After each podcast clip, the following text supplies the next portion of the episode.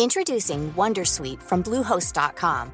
Website creation is hard, but now with Bluehost, you can answer a few simple questions about your business and get a unique WordPress website or store right away. From there, you can customize your design, colors, and content. And Bluehost automatically helps you get found in search engines like Google and Bing. From step-by-step guidance to suggested plugins, Bluehost makes WordPress wonderful for everyone. Go to bluehost.com/wondersuite. Bonjour, aujourd'hui je vais vous expliquer comment gérer une personne négative. Je suis Gaël Châtelain-Berry, bienvenue sur mon podcast Happy Work, le podcast francophone le plus écouté sur le bien-être au travail. N'oubliez pas, en audio, Happy Work c'est une quotidienne, donc n'hésitez pas à aller sur vos plateformes préférées, Apple Podcast, Spotify, Deezer, celle que vous voulez, et à vous abonner pour être au courant de tout ce qui se passe sur Happy Work. Alors, les personnes négatives, je suis persuadé que vous en connaissez certaines. Vous savez, c'est la personne qui, quoi que vous disiez, quoi que vous fassiez, ne va pas être d'accord, qui va vous sortir des phrases du genre non, mais ça, ça marchera jamais. Oh là, non, ça, c'est pas possible. Oh non, ça, on a déjà essayé, ça marchera jamais. Bref, quoi qu'il se passe, la personne, non seulement, quoi que vous disiez, quoi que vous fassiez, va vous plomber le moral et vous plomber le projet, mais en plus, va vous faire croire que c'est vous qui avez tort systématiquement, qui êtes limite un peu bisounours.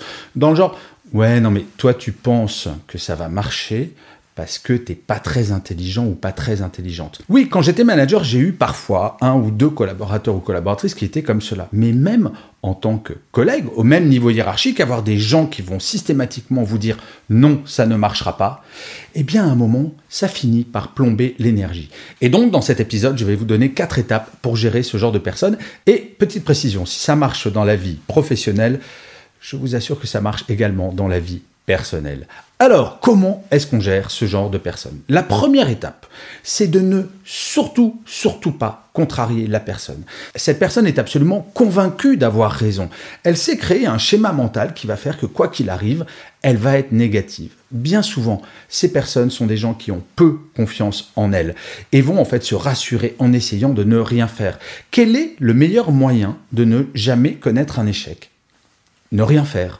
Eh bien, ces personnes, bien souvent, ont connu des échecs dans leur vie, ça les a traumatisés. Je ne veux pas donner dans la psychologie à 2 euros, mais malgré tout, ça va les rassurer de plomber tous les projets. Donc, la première étape, c'est vraiment d'écouter la personne sans la juger, même si la personne vous énerve.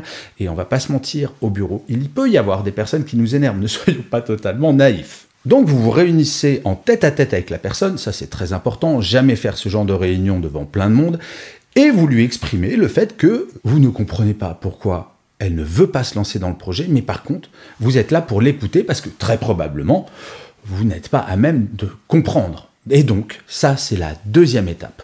Vous allez lui demander des éléments concrets. Bien souvent, les personnes disent non par principe, mais n'ont pas réfléchi au pourquoi du non. Et là, il va s'agir de l'amener sur un terrain un peu plus cartésien. Explique-moi concrètement pourquoi cela ne va pas marcher il peut arriver que la personne vous dise Bah, parce que. Et là, très calmement, il faut lui dire Moi, je suis tout à fait prêt à admettre que ce projet ne peut pas marcher, que c'est complètement nul, que je suis complètement idiot. Par contre, il va falloir que tu me donnes d'autres raisons. En effet, parce que c'est un peu court. Et donc de pousser la personne dans ses retranchements, mais sans jamais lui laisser penser que vous mettez de côté qu'elle ait raison. Si la personne a des arguments valables, eh bien à ce moment-là, c'est peut-être à vous, sur ce sujet, de changer d'opinion. Par contre, s'il n'y a strictement aucun autre argument que parce que, à ce moment-là, c'est à vous d'enchaîner en essayant de l'amener à voir les choses de façon différente et de lui dire écoute, ce que tu me dis, c'est juste un parce que, donc ça me semble pas extrêmement construit. Est-ce que tu ne penses pas qu'on pourrait voir les choses de telle manière et là d'amener des arguments extrêmement concrets que vous aurez parce que vous, vous croyez au projet. Et donc vous avez des arguments concrets, factuels, non émotionnels, ce qui est très important avec ce genre de personnes, ne jamais rentrer dans les émotions. Et donc là, à partir du moment où la personne s'aperçoit qu'elle n'a pas d'argument concret, vous ne lui imposez pas la décision. Vous lui dites, ne penses-tu pas que tu pourrais voir les choses de façon différente et de lui donner des arguments concrets qui vont l'aider à changer d'avis. C'est-à-dire qu'il ne s'agit pas d'opposer deux volontés, la sienne contre la vôtre, mais au contraire de faire évoluer la personne en disant je comprends qu'a priori tu été contre, Mais voilà tous les éléments qui vont te permettre de changer d'avis sans pour autant renier ta personnalité, ni l'opinion que tu avais avant. C'est dur en entreprise de changer d'opinion sans passer pour un crétin ou une crétine. Et donc il faut aider la personne petit à petit à changer d'opinion sans pour autant se sentir humilié. Très important, ne jamais jouer sur les émotions. Et enfin, quand vous commencez à voir que la personne évolue, le quatrième point qui est très important, lui faire comprendre tout ce qu'elle a à gagner à avoir changé d'opinion. Il ne faut pas dire ouais j'ai gagné, tu vois t'avais tort, t'étais vraiment idiot de dire non. Non, surtout pas.